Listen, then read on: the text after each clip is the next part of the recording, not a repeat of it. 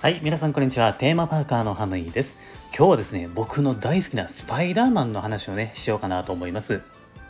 ユニバーサル・スタジオ・ジャパンにはですね、スパイダーマンのアトラクションがあって、僕もね、ユニバに行った時はもう必ず乗るアトラクションなんですけれども、このね、アトラクションが空いている時はね、まあ、早く乗れるんで、もちろんそれはそれでラッキーなんですけれども、混雑していて待ち時間が長い時でも実はラッキーなんですよ。これはですね、なんでかっていうと、混雑していないといけない場所があって、そこに行けた人はめちゃめちゃラッキーなことがあります。これはね、どういうことかっていうと、あの、スパイダーマンのアトラクションが混んでいる時に待機列っていうのは、えー、アトラクションの建物の奥の方まで誘導されることがあるんですよ。まずですねスパイダーマンのアトラクションっていうのは室内をずっと進んで、えー、一旦ですね屋外のところまで列ができるっていうパターンがあるんですけれどもその屋外のところが混雑していないとあるものが見れない場所になりますここにはですねスパイダーマンのアトラクションに登場するキャラクターたちのイラストと各キャラクターの生い立ちが書かれてあるものを見ることができるんですよ。なんで彼がスパイダーマンになったのかとか、えー、敵のキャラクターもですねどのようにして悪者になったのかっていうね、まあ、こんな感じのものが書かれているところがあるんですね。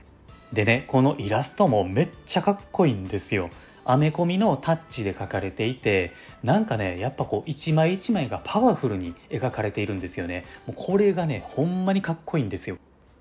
あとはねあのねあの最近ねスパイダーマンに乗った人っていうのはちょっとね、えー、このイラストを見ると違和感を感じると思うんですよ。でこれ理由があってあのオクトパス博士だけですねイラストと、えー、アトラクションのデザインがね違うんですよ。もともとはアメコミデザインでオクトパス博士もね登場していたんですけれどもあのこのアトラクションがですねリニューアルをしたんですよね。4K になってめちゃめちゃ綺麗になったんですよ。でそれに伴ってオクトパス博士がですねあの実写版の映画のデザインになったんですよ。なぜか1人だけ変わっちゃったんですよね。